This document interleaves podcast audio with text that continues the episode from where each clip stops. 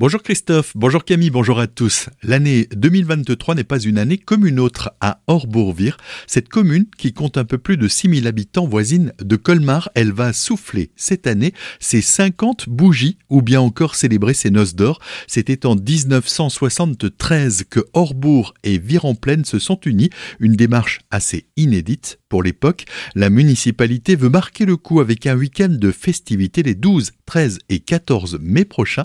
Arthur Urban adjoint au maire en charge des festivités de ce 50e, nous dévoile le programme. Trois jours de fête, trois jours de folie à Orbourvire, avec euh, le programme euh, qui est euh, aujourd'hui dévoilé, donc le, vendredi 12 mai au soir. Ce sera une soirée réservée aux associations de la commune, que je remercie du fond du cœur pour le dynamisme qu'elles amènent à notre commune. Et je n'oublie pas que ces dernières années, et encore maintenant, leur vie, leur évolution n'est pas toujours simple. Le samedi 13 mai au matin, nous aurons notre traditionnelle journée citoyenne, ou plutôt matinée citoyenne avec euh, plusieurs chantiers qui seront proposés au public. On ira de la plantation de vergers communaux à la, euh, au maintien et à la fabrication de nouveaux bancs sur la digue et on proposera également le déboisement des alentours de la synagogue avec aussi un petit nettoyage euh, à l'intérieur. Après l'effort, le réconfort avec un samedi soir festif. Ça, c'est le grand moment de fête de ce 50e anniversaire, avec sur le parking de la salle Alfred Kassler, rue de Lorraine, la soirée qui débutera à 19h avec une partie buvette et restauration tenue par euh, des associations de la commune, un concert du groupe The Big Griff qui débutera à 20h,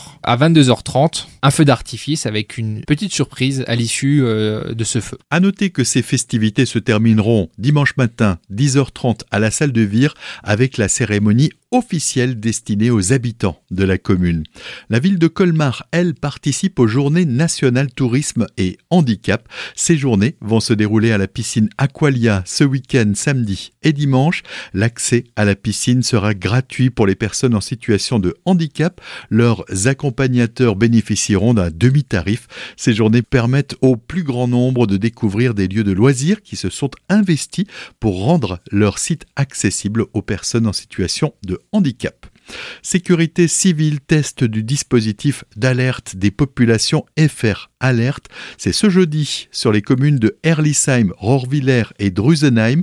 FR Alerte permet, rappelons-le, d'envoyer des notifications sur les téléphones portables des personnes présentes dans une zone confrontée à un danger. La notification du message se traduit par un signal sonore, même si les modes silencieux ou vibreurs sont activés.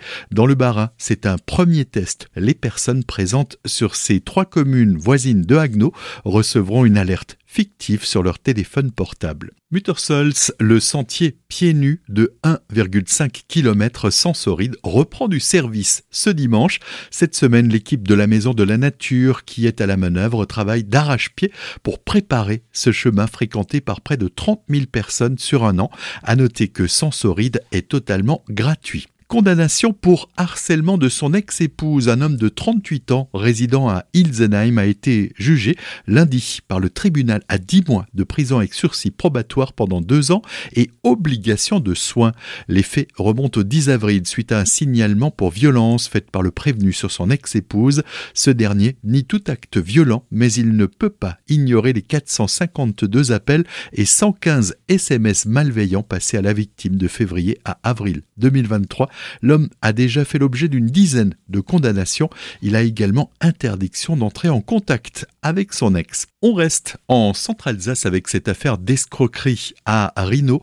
Un homme de 51 ans qui n'en est pas à son coup d'essai puisqu'il a déjà 15 mentions à son casier judiciaire a enchaîné une série d'escroqueries proposant à la vente sur le Bon Coin un article dont il n'avait qu'une photo volée sur Internet, vendant également une prétendue bouteille de vin à une connaissance au prix de 1200 euros sans jamais fournir la dite bouteille et en guise de dédommagement, il remet à la personne lésée un chèque sans provision volé à la fille de sa compagne.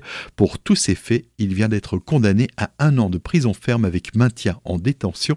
Il a également l'interdiction d'émettre des chèques durant cinq ans.